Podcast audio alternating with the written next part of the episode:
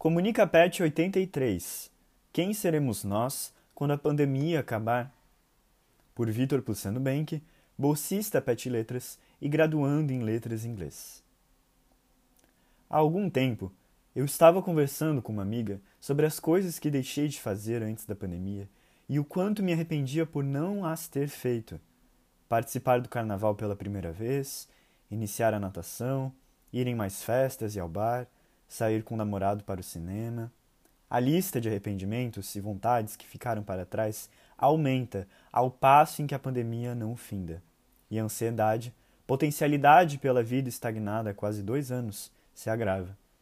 De acordo com a segunda edição da pesquisa Juventudes e a Pandemia do Coronavírus, do Conselho Nacional da Juventude, CONJUVE, seis a cada dez jovens entrevistados relataram terem sentido ansiedade e usado exageradamente as redes sociais durante a pandemia, e outros 51% também apontaram que sentiram exaustão ou cansaço. Você, leitor, provavelmente se vê nesses dados, assim como eu. Do dia para a noite, não havia perspectiva de futuro. A vida se resumiu ao se isolar dos outros, resultando no isolamento de nós mesmos pois a falta de convivência dificulta as trocas sociais que constituem nossas subjetividades.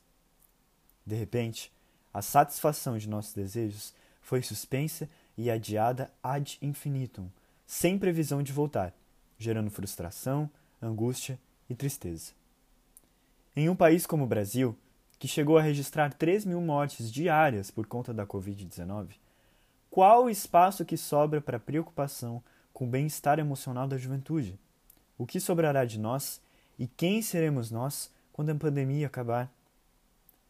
O mal-estar geracional causado pela pandemia certamente persistirá nas entrelinhas da nossa sociedade.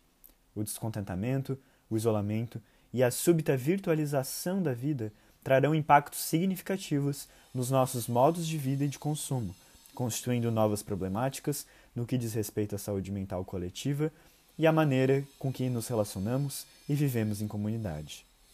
Por ora, me apego a um conselho muito sábio que uma amiga me deu durante uma de nossas conversas. Tudo poderá ser melhor como nunca foi. Queridos leitores e amigos, nós sairemos dessa. Pularemos em festas, beberemos cerveja na mesa do bar, suaremos muito nas imensas filas do restaurante universitário. Faremos tudo o que queríamos poder ter feito e o que ainda não sabíamos que queríamos. Tudo poderá ser melhor como nunca foi. E com certeza será.